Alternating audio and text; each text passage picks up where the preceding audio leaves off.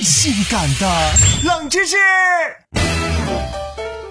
每逢肚子饿的时候，总有一种信号，轻则过眼云烟，转瞬即逝；重则如滔滔江水，永不停歇。肚子咕咕叫，这件事情我们每个人都经历过。可是有没有好奇呀？为什么在饿的时候肚子会咕咕叫呢？冷门指数两颗星。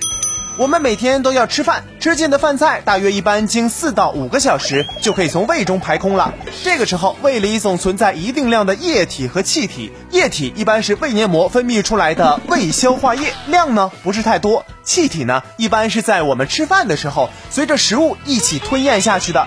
就这样，胃中的这些液体和气体，在胃壁剧烈收缩的情况下，就会被挤捏揉压，东跑西窜。就像我们在洗衣服的时候，衣服中如果包着一定量的空气，在水中这么一揉一搓，也会发出咕咕的声来。这两种其实是同一个道理，咕咕响嘛。我常听，一到半夜的时候啊，就特别饿。